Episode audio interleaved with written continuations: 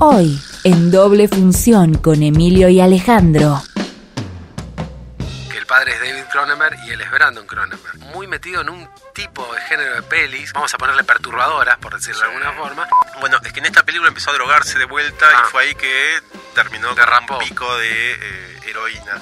Yo creo que ahora le llegó el momento de reivindicar esta película. Bien, me convenció, Emilio. Hola, ¿cómo les va? Esto es Doble Función. ¿Cómo estás, Ale? Muy bien, ¿y usted cómo está? Emilio, eh, parte de los Valencia, de los Valencias doble función. And action.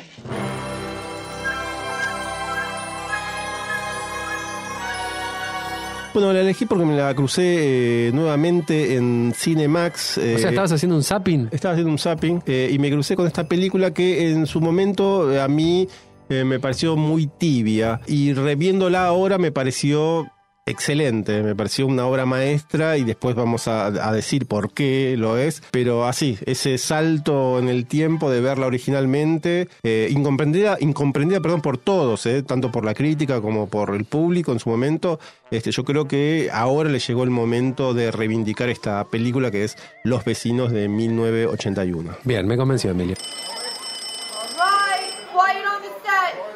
Camera speed. Sound production. Take one.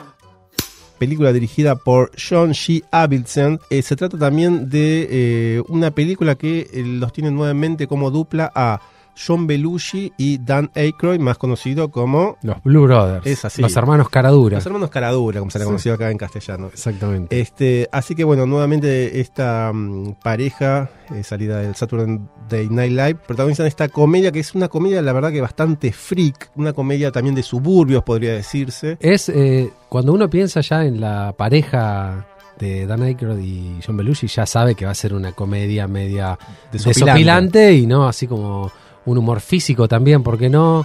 Y ya enseguida, es, es como que enseguida lo asociás a, a Blue Brothers y a, bueno, a ver, no sé, algo que se rompa, Sí, destrucción. el Colegio de Animales, que Claro. John Belushi, también otra película del director de los Blue Brothers, eh, John Landis. Eh, bien, no, esta película nada que ver, es una comedia bastante oscura, puede ser por momentos, incómoda, eh, hasta surrealista por momentos parece, por la situación que, Sí. que atraviesa el protagonista que es eh, John Belushi precisamente, eh, que bueno, la película arranca con un plano, así un plano fijo que te muestra dos casas separadas por una antena eléctrica. Sí, por una que- torre de electricidad que vos Sí. decís, esto no, esto no está bien tan no- cerca, no va a terminar muy Esto bien. no va a terminar bien. Bueno, ese es, eh, as- así de entrada te imprimen Un comienzo de alta tensión. tal cual y el espíritu de, de la película.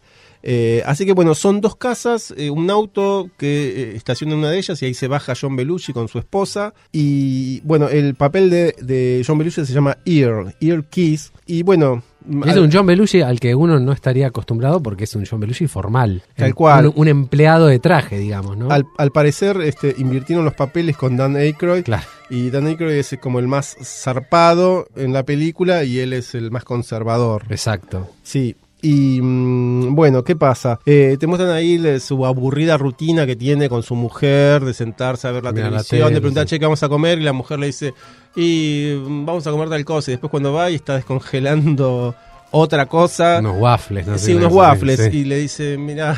La receta era una receta que había leído en el New York Times. Sí, pero no es lo que iba a hacer. Claro. Y no hay nada más para comer. Este, y después, por ejemplo, la encuentra a ella eh, alimentando a los perros del vecino con un bistec eh, enorme. Sí, ¿viste? sacado de contexto, Esas sí. cosas, viste, muy raras que se van dando eh, a lo largo de la película. ¿Y qué pasa? Esa noche, porque es una película que transcurre desde esa tarde hasta el otro día. Un día dura, ¿no? Sí, un día, Sí. más- básicamente. Sí, un día. Y se muda eh, un- una pareja eh, al- a la casa de al lado, este, o sea que ellos estaban viviendo como solos, porque aparte se los ve como aislados, ¿no? En- Claro, en el campo, digamos, sí. medio eh, campo. Sí, sí, ya es, es- es más que los suburbios. Para esto. más datos, al lado de un pantano, le voy a decir. ¿no? sí, un pantano que, que tiene, también actúa el pantano gran después, sí. protagonismo. Sí. Y bueno, la primera que se presenta a la casa es Ramona, ¿eh? una bella Catherine Moriarty que tan solo un año antes había sido la protagonista de eh, Toro Salvaje, la esposa de Jake LaMotta sí, en- de Martin Scorsese. No, con- obra, obra maestra de Martin Scorsese. Bien, bueno, ella, su primera película fue ella, esa y la segunda fue esta. O sea, O sea, casi un debut. eh, Pero sea, bueno, pero es una grosa. o sea, porque de Toro Salvaje a esta película pasó, como Claro. para que tengas en cuenta más o menos lo grosso de, de- de esta peli. Eh, bueno, Ramona que mm, se presenta así con ningún tapujo, seduciéndolo de cara. Este, frente manteca. sí, y sí, él sí. Una desvergonzada, por decirlo de una forma, ¿no? una desvergonzada. Sí. Sí. Bien, que incomoda, que, que entra y le toma el vino, entra y le apaga el televisor, entra y se le mete en el baño. Se le mete en la cama, en bola. Sí. Eh, o sea, Ah, bizarro. y bueno, después aparece Dan Aykroyd, eh, rubio, con unos Con un diente de, de plomo, de Sí, oro, no sé. Y ojos azules, eh, Sí, unos lentes de contacto. Yo tengo entendido que Dan Aykroyd tiene un problema con los ojos, que los tiene diferente ¿Color? color. Tipo Eh, Bowie. Sí. Bowie creo que fue por un accidente Sí, que Bowie tuvo, ¿no? Pero bueno, él, él es eh, algo así de, de nacimiento. Y bueno, probó ponerse esos, esos lentes de contacto que le dan este, un aspecto, la verdad que de villano germano nazi. Sí, sí, sí. De hecho, en, en un, Ojos en momento está revisando los libros de, de John Belushi en la casa. Y agarra uno con una Una esvástica. Sí, tremendo. Y lo está mirando y vos decís, aparte, ¿qué hacía ese libro en la biblioteca, no? Claro, claro. No sé, yo lo traté de ver, Bueno, ver qué es- era. por eso digo que es muy freak esta, esta comedia, porque te lo muestran como el americano medio, eh, muy salido de los años 50, ¿no? Como que se quedó en los años 50, pero esta es una comedia de los 80. Sí. Y, y tiene libros sobre nazis, por ejemplo.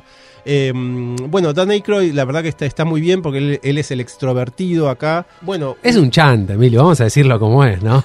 Un tremendo chanta, un embustero. es- sí, Pero qué bien lo hace. sí, pero también alguien muy querible y que Sí. sobre el final se, Se reivindica, Se por reivindica, decirlo de, ¿no? de una forma, sí. Pero sí, sí, es un, es un cara dura, es un, Es un hermano cara dura él. Sí. la verdad que el papel está súper bien logrado y es eh, te va dando así pistas, pequeñas pistas de cómo el tipo no es lo que dice ser, ¿viste? O, o sea, Claro. en esa dice, bueno, eh, ya le pide la plata para ir a comprar comida por ejemplo. y hace toda una movida con la comida que es tremenda, una O sea, escena memorable. Va, y la cocina él en su casa, la comida, se guarda la guita. Es más, le pide prestado el auto. Sí, sí, lo estaciona al lado. Tiene la casa. O sea, le No. toma el pelo a mano poder. Sí, exactamente, enfrente. Eh, bueno, van apareciendo otros personajes también, como alguien que se dedica a mm, llevar autos. eh, El de la grúa. el de la grúa, Viene la hija en un momento. que viene muy contenta porque la, la echaron del colegio, Sí, sí. pero conoció la movida punk y está re emocionada. Eh, de hecho, la, la- la policía la trae a la casa, la escolta a la policía. Y, y lo, lo más, eh, digamos, por ahí, para como para centrarnos en algo, ¿no? Y no, no contar toda Sí, la peli, pero es que esta pareja, digamos, eh, de marginales y súper cómica que, que es eh, Vic, Mm. ¿no? Que son exactamente lo contrario a Belushi Sí, sí, y su sí, mujer, sí. La antítesis. eh, los conquistan y, se, y les transforman la vida. Sí. Pero eh, a lo largo de la película parece que hubiese todo un complot sobre Belushi. sobre John Belushi, porque vos ves que eh, de hecho ellos ya se conocían, los vecinos. Sí, había ido antes y ella le daba de comer al perro de- del vecino. Este, inclusive la hija llega y ya es amigo de Sí. ellos. Ah, aparte una, una escena memorable que es la que eh, llega con unas eh, bombachitas comestibles Sí. que se las muestra a, a Dan Aykroyd, que es el vecino que acaba de conocer, Y se la come. y le dice, ah, esta es una que usé recién, no sé qué, y él la huele y se la come adelante del papá y la mamá y Ramona y todos. No, es muy sacado. Es eh, políticamente incorrecta. Es una película que en su momento eh, de, de filmación, de gesta, eh, tuvo todos los problemas que te puedes ima- imaginar. De hecho, el tagline de la película es A Comic Nightmare, una pesadilla cómica que es lo que vive el, el protagonista, eh, con el que uno hace empatía, ¿no? Pero también fue la producción. La producción de la película fue un caos en el que eh, inclusive Dan Aykroyd y John Belushi pidieron que cambien de director a John G. Querían reemplazarlo por eh, John Landis. Una cosa que no, no quiero olvidarme de mencionar es que todo el comienzo, por lo menos, tiene una fuerte impronta de una música tipo de dibujito animado de cartoon. Y vos la vas viendo y parece tipo un dibujito animado. Todo lo que va pasando, la música, cuando entran, cuando llega el vecino y todo lo que va pasando. Y está es eh, súper linda esa ambientación. Sí, La hace como inocente, pero pasan esas cosas que contaba vos, como que lo de la bombacha y otra cosa que vos decís, guau, ¿qué está pasando acá? Tiene cosas picantes, ¿no? Sí, sí, sí, sí, Tiene cosas picantes. Sí, eh, por eso te digo que la, la película vos va avanzando y no sabes si esto es un delirio de él este, de qué se trata, y es toda una conspiración, eh, incomoda mucho, incomoda mucho la, la película. No es la típica comedia que No, uno... no es cómoda, ¿eh? Claro, La mirás y decís, "Mm, ¿qué pasa acá? Eh, y bueno, después nada, cuenta con una banda de sonido impresionante, tantos otros detalles que si quiere Ahora abordamos ahora, en sí. un ratito. Lo último que quiero eh, decir yo es una mini mención para la salsa de tomate de la tía Minsta. que él dice, esta es mi receta personal de la familia. Y en la escena anterior vimos que le sacaba la etiqueta y una comprada. Además se le caía la comida, la levantaba del piso. No, un desastre. Muy buena. Bueno, eh, de eso va la peli más o menos. Es una comedia, ¿no? Comedia negra. Sí, sí, decíamos, una comedia freak. Comedia freak, me gusta ese género. comedia ¿eh? freak, sí, sí, sí. Comedia- sí. Me gusta ese género. Bueno, eh, vamos a continuar entonces, si le parece, hablando un poquito del director.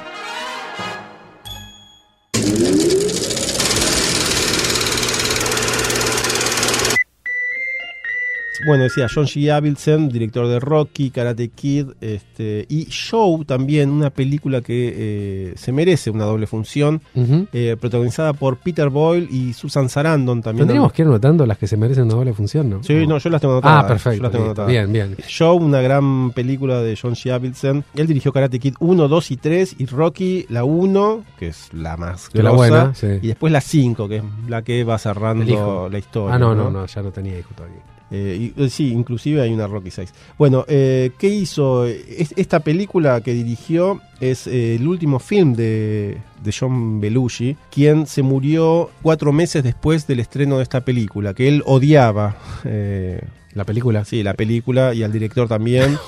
Aparte, pasó una cosa bastante particular que John Belushi, eh, la verdad que venía eh, cuidándose de las drogas, pero bueno, parece que en la producción de la película la gente tomaba mucha merca Y eh, va y por volvió abajo. a las buenas épocas y se la pasaba, se la pasaba discutiendo con John C. Avildsen, este, ellos iban reescribiendo el guion, por eso también por ahí la película puede ser que no, no fluya, ¿viste? Y que digas, Claro. bueno, ¿qué está pasando acá? Eh, cosas que reescribieron ellos y algunas que son más desopilantes que otras es de la mente de Belushi y Dan Aykroyd que como te decía antes querían reemplazarlo por este el director eh, John Landis que después hizo el videoclip de Michael Jackson Thriller Eh, aprovechamos y Sí. no sé si te parece que, no sé si recomendar, pero por lo menos está el documental este que se llama Belushi. Sí está bastante bueno para enterarse ¿no? de cómo es la historia de Belushi, de John Sí, Belushi. y ahí se habla brevemente de, este capítulo. Claro. Eh, Dan Aykroyd también eh, pone las voces, eh, de, de- ¿viste cuando le está mirando la televisión, John Belushi? Sí. Esos comerciales de televisión y documentales. Está hecho por ellos. Las voces son de Dan, Dan Aykroyd, él hace todo, todas esas cosas. Bueno, otra cosa que el director pidió cambiar es la música, el soundtrack, que estaba escrita por la Blues Brothers Band. Ah, ellos habían, de ellos, sí, habían sí. hecho la música y el director dijo, no, no, esta música la verdad que no me gusta para nada, así que lo llamó a Bill Conti, que ya le había hecho rock y con la que después eh, este músico ganó Oscars, ¿viste? Al menos uno ganó, no me acuerdo por qué peli, pero ganó. Pero bueno, era un conocido de Avildsen y lo ayudó Claro. siempre. Y más que se llevaban a las patadas con los caradura. Así que bueno, eso no le gustó mucho a- a estos, a los Blue Brothers y ahí empezaron las disputas. Originalmente se había pensado en Steve Martin, en Gene Wilder y también en Rodney Dangerfield para los papeles de estas películas. De, de esta película, perdón, en particular. Esta peli está basada en una novela eh, escrita por Thomas Berger. Sí. Fue em, casi un, un ganador de, del Pulitzer, Ah, perdón. Eh, estuvo nominado al Pulitzer en el 84 y varias de sus novelas fueron transformadas en películas. La más exitosa fue Little Big Man, una en que Dustin Hoffman hace de un Cheyenne, creo, Sí, de Arthur cosa así. Penn, sí. Exactamente, de Arthur Penn. Arthur Penn, actor de Bonnie and Clyde y de Sí. Chase. Un grosso, no sé si para una doble función. es- Chase es otra que también se merece una Bien, referencia. anótela, no sé, ahora esa sí, ya la tenía anotada. Eh, y otras que también se adaptó fue una en la que trabaja Samuel Jackson y Luke Wilson. Es un tipo que estaba bastante vinculado que sus novelas vayan a, a pelis. Sí. Bien, en la novela, en la novela, vos sabés que el personaje de, de Belushi muere. No. Sí. Menos Eh, mal que no leí. Algo que pasó después en la vida real cuatro meses después. Claro, la tendría que haber leído. Otras cosas para comentar, eh, en la película aparece un póster de The Police, o Sí. Amor, en la, en la, En la pieza de la hija. en la pieza de la hija. El de, también el de una película que se llama DOA, eh, que es un, un documental sobre el punk rock. Eh, ahí aparecen The Clash, los Sex Pistols, eh, qué sé yo, Generation X. están todos, toda la movida neoyorquina. Tiene mucho protagonismo el punk, porque también eh, John Belushi era amigo de, de la, de la banda Fear, por ejemplo, algunas veces iba y tocaba la batería. En el documental muestran algo de eso. Sí. Este, mm, de hecho, él quería un tema de Fear en la película que no se lo pusieron. Pero la, eh, la banda de sonido, la verdad que hay que decir que es buenísima. Eh, cuenta con un tema de los Dead Kennedys, Holiday in Cambodia, una versión que no está en el disco original, eh, su primer disco, sino que lo sacaron después en Give Me Convenience and Give Me Death. Es- ese, ese tema es el de esta película. También suena Staying Alive, que es una película Sí. que inicialmente la, la- la empezó a dirigir John C. Avildsen, pero lo rajaron y lo pusieron a John Badham, el director. Así Y que él se prepara ahí Sí. para un- una fiebre el sábado por la Con noche. Ramona. Sí, con Ramona, exactamente. Ramona es lo mejor de la peli. Y después suenan los Doors con Hello, I Love You. Est- Estoy hablando del año 1981. Escena memorable. Es que es la, en la que cocina él, Sí, sí, sí. el Morphy que supuestamente se fue a comprar. Sí, sí, sí. Eh, Fumando arriba de la comida, se peina arriba de la comida. Ah, un desastre. Este, y cómo se llama un rubio tan Aykroyd que después, eh, un par de años después, hizo Doctor Detroit en el que también aparece rubio. Creo que son las dos películas en las que él aparece rubio. Yo es una de las mejores actuaciones que vi de, de Dan Aykroyd. ¿eh? Sí, Me sí, no, mucho, no, la verdad. Es, es una película que si te la recomiendan por ahí vos dudás en verla, ¿no? Y decís, va a ser la típica comedia este, de los hermanos Caraduras, pero no, no, no se trata para nada de eso. Eh, te digo que gracias a Doble Función estoy revalorizando un montón las comedias de los 80. Qué bueno. Que en un momento me parecían así como medias pelotudas, pero la verdad es que tienen mucho, ¿eh? Merecen ser revisitadas Sí, sí, sí, Esta es una de Esta es ellas. una, por ejemplo. Esta es, es un, una. es un caso. Bien, bueno, ¿qué hacemos? ¿Vamos Y al baño? Yo quiero ir al ¿Te- baño. Si Sí, necesito ir al baño. Me lo imaginé. Porque aparte la película que viene Es cruda. es intensa. Sí, un vasito de agua. Sí, por favor. Doble Función y otros podcasts que no sabías que necesitabas están en www.noteentusiasmestanto.com. Y realmente fue una película perturbadora. O sea, vos la mirás y decís, ¿qué es esto, no? Sí, vos Me- sabés, película que yo no eh, la empecé dos veces y Es no- difícil de no la pude, no pude pasar los 10 minutos. Bueno, es muy complicada de ver, pero es muy interesante. Entonces, con ese antecedente sale eh, en 2020 eh, Possessor y eh, dije, bueno, la tengo que ver, pero lo que me hizo decidir a verla fue el póster de la película, en la cual sale esa máscara. Sí, que después sabes que es una máscara, pero en el momento que lo ves decís, Sí, es ¿dónde? ¿Dónde está? Es, ¿Dónde una, es Sí. una cara tipo Leatherface, una cara de cuero puesta Sí, arriba, con una peluca, derritiéndose. derritiéndose, todo medio raro. Y dije, bueno, si este es el póster, la peli tiene que ir por ahí. Así que la veo, la veo, me, me gustó como para recomendarla, meterla en una doble función y bueno, eh, marear un poquito más la cabeza de las personas. ¿no? Interface is active and we're at full power.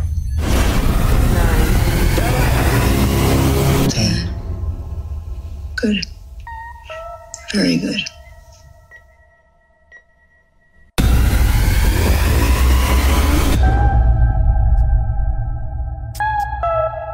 Otro de los puntos eh, fuertes que tiene para por ahí verlas es que en el Festival de Stitches del 2020 ganó mejor película y mejor director.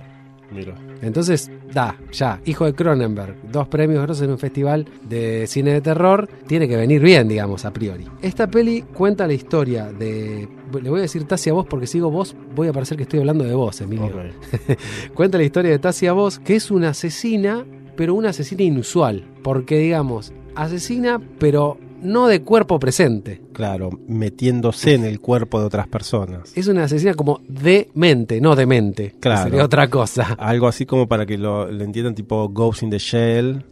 O- Algo así. O Matrix, algo así. Exactamente, es como, eh, como que le usurpan el cuerpo, por decir. ¿no? Usurpadores de cuerpos. Sí, o cuerpos invadidos. También. También. Cuerpos invadidos, es cuerpos invadidos. ¿Te gusta Cuerpos Invadidos? Sí, Sabía que te iba a gustar por ahí. Bien, entonces, mediante tecnología entra en el cerebro ¿no? Eh, de un cuerpo que va a ser el huésped que ella va a usar para asesinar a alguien y trata de cómo va a ser su próximo trabajo, que es para adueñarse de una empresa tecnológica. Entonces, tiene que, mediante usar el cuerpo de la novia, del hijo, eh, de la hija, perdón, del dueño de la empresa, el dueño de la empresa es el señor eh, John Bean, y eh, se mete en el cuerpo del novio, que sería Colin Tate, eh, digamos, el, el actor Abbott, Mm, para llevar a cabo este trabajito.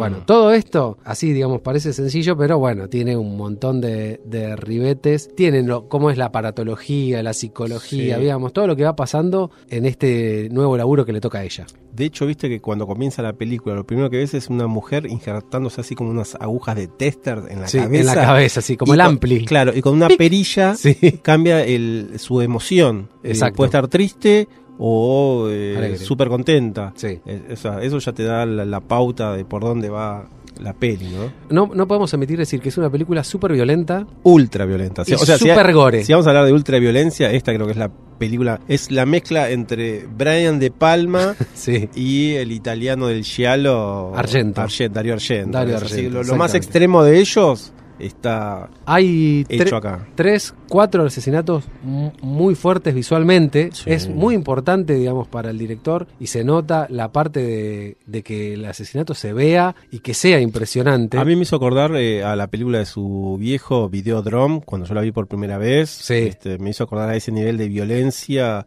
este, y las muertes parecidas a, a eso, ¿no? Totalmente. O Scanners también, otro que le explota la cabeza, ¿viste? O sea, Sí, es, Es- tremendo.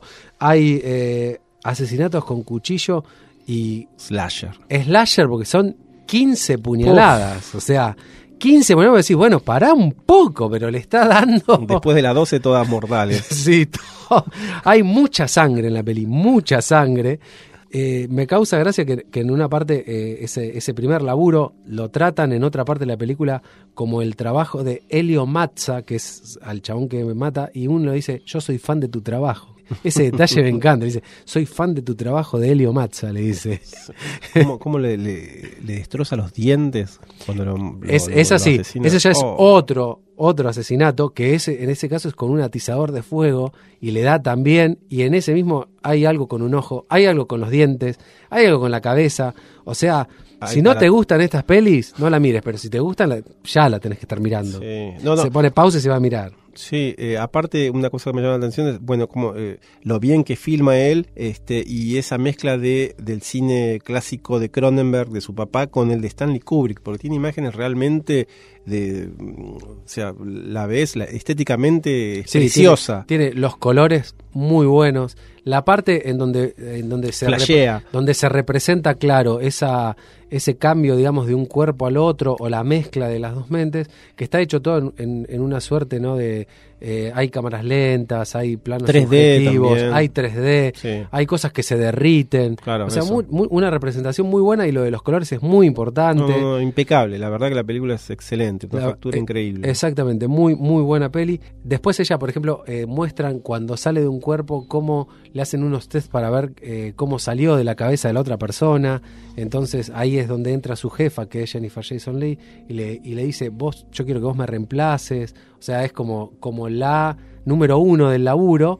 Pero está sufriendo unos trastornos que le trae, digamos, estos laburos que está haciendo, ¿no? Que tienen que ver con el cerebro, con la tecnología, con Mm. otros cuerpos. Claro, van alterando van a su van- psiquis. exactamente y bueno va a terminar eh, de una forma bastante impresionante no vamos a hablar del final pero eh, hay partes igual que son en una parte por ejemplo cuando ella está dentro de- del cuerpo de, de- posee el cuerpo de un hombre y está haciendo el amor con con la novia Mm. se ve mezclado digamos el cuerpo de ella con el de un hombre No, bueno, eso, eso está muy Eso- bueno. es, es muy bueno Muy bueno. Tiene, muy tiene- osado aparte tiene imágenes ¿no? del sexo explícito Sí. y algunas ahí que rozan lo explícito. Y eso de, de meterse en el cuerpo de un hombre y, y ver que tiene pito. exacto Eh, Ah, va y se mira a ver cómo es claro, sí sí sí Es, es muy bueno, es muy bueno. esa- Son detalles que por ahí en otras pelis no están, porque, pero vos decís, viste, eh, claro, es una peli de, digamos, es, es de, mm, no sé si body horror sería una palabra, pero algo, Tiene, hay, tiene, algo tiene eso, hay terror sí. psicológico, Sí. y esos detalles están muy buenos, tiene, Sí.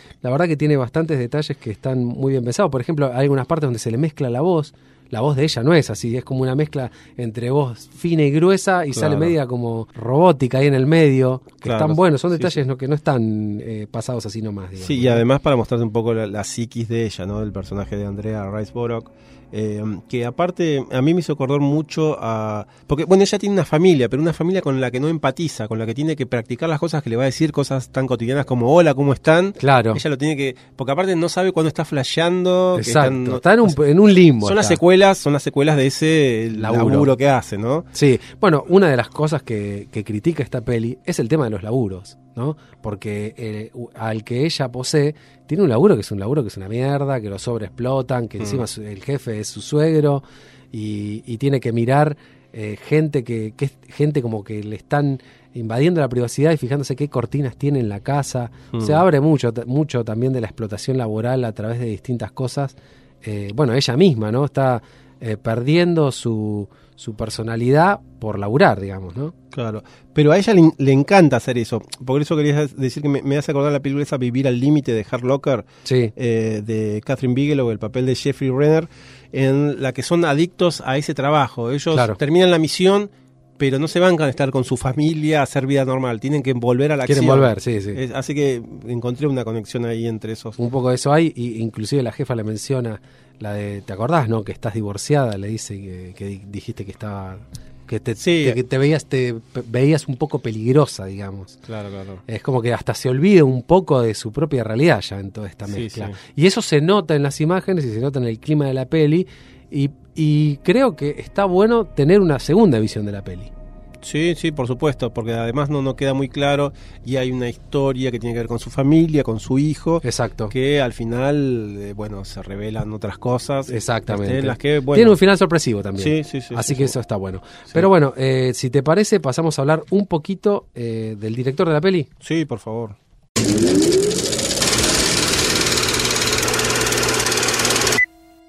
Bueno, ya ha llegado ese momento que guardamos para el final siempre, que es hablar un poquito de los directores de la peli que elegimos en este caso, es Brandon Cronenberg. Brandon Cronenberg que carga con esa mochila de ser el hijo de David, que no es una cosa menor, ¿no? Debe ser una sombra eterna, ¿o no? Para todos, para todos los que son hijos de. Hijos de, exactamente. Bueno, el loco tiene ya 41 años, es decir, que no es ningún pibe. Es decir, que es casi un poco contemporáneo nuestro, ¿no? Sí, más, sí, años sí, menos, estamos ahí. Eh, bueno, esta peli de la cual estamos hablando, que obviamente recomendamos, rema- remarcamos esto que recomendamos, Está clarísimo eso. clarísimo que somos fans de Possessor, le llevó 23 días filmarla, pero le llevó 8 años el proceso entre su peli, peli anterior, Antiviral, a Possessor. Claro, o sea, si, si la masticaste en ocho años, la filmás en, en dos semanas. en dos semanas. Bueno, pero eh, convengamos que 8 años entre una peli y otra es mucho, ¿no? Sí. Porque hay gente que, que te hace la peli que sigue en un año, no sé. Bueno, sí, sí, me, me hace acordar a, a un director eh, que en este momento no recuerdo el nombre, pero que se toma su tiempo Entre peli y peli. Entre peli y peli, sí. Bien, bueno, uno de los motivos es que tuvo que, que buscar guita y financiarla como un film independiente, que es lo que es la peli. Inclusive participa el gobierno de Canadá poniendo guita, pero con bastantes inversores diversos. Vos al principio de la peli ves que te salen producción por y te sale ping, ping, ping, ping, con varios cartelitos. Sí, sí, no Lo- para más. Exacto, lo cual significa que la peli buscó recursos para hacerlo. Bueno, esta versión que, que nosotros vimos y que generalmente es la que uno puede conseguir es la versión uncut, es la versión sin cortes, que eh, es distinta a la que se distribuyó en los cines de Estados Unidos, en donde hubo un poco de censura por, por las escenas violentas que hemos comentado anteriormente, ¿no? Claro, o sea, la versión uncut es la versión original. Es la que quería el director, digamos, ¿no? Claro. Por ahí la tienen que bajar un poco. Más que nada, me imagino yo, por la cantidad de cuchilladas que tiene en los asesinatos, ¿no?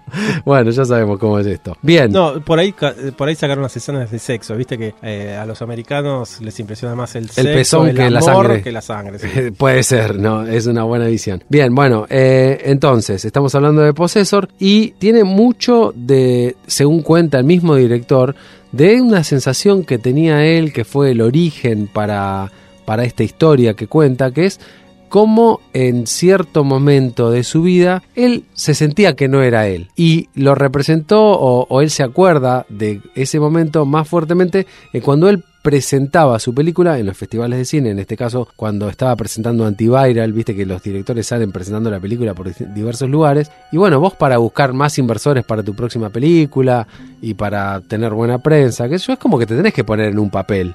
Por ahí vos no sos así, pero cuando estás presentando una película tenés que convencer a la gente, ¿no? Claro. Y es como que él sentía que jugaba un papel y esto lo llevó a pensar a qué pasa cuando vos no sos vos y eso termina, digamos, dando vuelta en el tema de cómo alguien está metido adentro tuyo a través de la tecnología y cuenta el mismo director Brandon que cuando escribió, porque él escribió la película y la dirigió, eh, simultáneamente pasaba lo de la mm, filtración de datos que hizo el agente secreto Snowden, John Snowden. exactamente, que también hay una peli al respecto, Sí.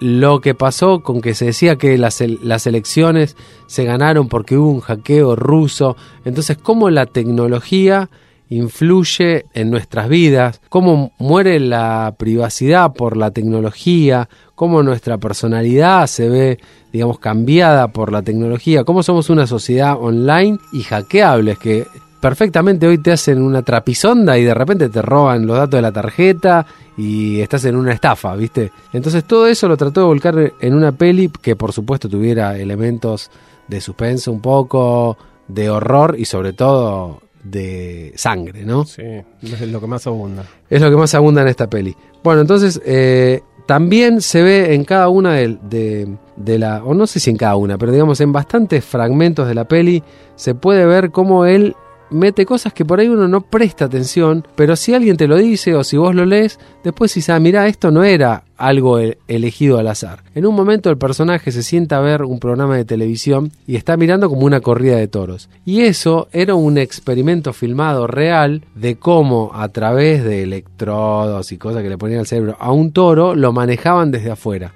Eso fue un experimento que hizo un neurólogo español y el chabón lo usó como material para, para darle origen a la idea de la película Possessor y lo puso en una escena que vos la ves como, viste que siempre, cuando en teoría una película cuando está bien hecha y se sientan a ver algo, eso está prepensado, no es cualquier cosa lo que se ve. Sí. Generalmente es así. Bueno, este es un caso en el cual te muestran un- un- una cosa real que dio, o fue uno de los fundamentos o de los basamentos de Cronenberg, hijo, para hacer esta peli. ¿Vos sabés si al toro lo controlaban? O No, sea, la verdad que no sé. No sé si el, este español lo pudo lograr me, me o no. intriga ahora. Pero que ¿Qué están todos los electrodos puestos. Cuando lo miras en detalle, porque yo obviamente la- eh, para hacer esto siempre la miramos un par de veces por lo menos, eh, ya la- las últimas veces que las vi, presté atención a esa escena y está, tiene todos unos cables enchufados el toro en la cabeza y hay un chabón afuera que está como con un control remoto. Andás a ver si la corrida de toros... Lo voy a googlear. Sí, googlealo porque es, es posta. Eh, y después, bueno, eh, otra de las cosas que él eh, quiso, digamos, en este caso, evitar es no parecer un capítulo de Black Mirror largo, ¿viste? Donde, donde se mezcla, digamos, todo esto de suspenso y tecnología y cómo manejan las vidas de la gente. Y trató de despegarse un poco porque Black Mirror fue como una marca en los últimos Sí, años sí, de ese tema. El thriller tecnológico. Exacto, Está es como ciencia ficción satírica, ponele por ahí. Otra de las cosas que también cuenta el director es cómo laburó con los actores, porque no es fácil que un actor tenga que hacer que otro actor está manejándolo, digamos, ¿no? Porque generalmente haces un papel, pero acá es como un papel con un subpapel, Claro. porque el chabón tuvo que actuar como que otra persona la, la- la estaba manejando, en este caso la actriz. Entonces, eh, bueno, es como que arma una, una mm, actuación experimental en, en- en la cual los actores también dan su idea de lo que piensan que puede pasar y hacen aportes. No es que el chabón dice, bueno, vamos, vamos en esta y es esta. Sino que es medio como orgánico, colaborativo entre todos. Claro, algo que el papá también ya había empezado con la película esta de Jeremy Irons que hacía de gemelos. ¿Verdad? Este, él, Hace dos él- papeles. Él aportó mucho a, a esos Jeremy dos, Irons. a esos dos papeles de Jeremy Irons, sí. Gran película. ¿Cómo se llama? Pacto de, Pacto de amor. Pacto de amor.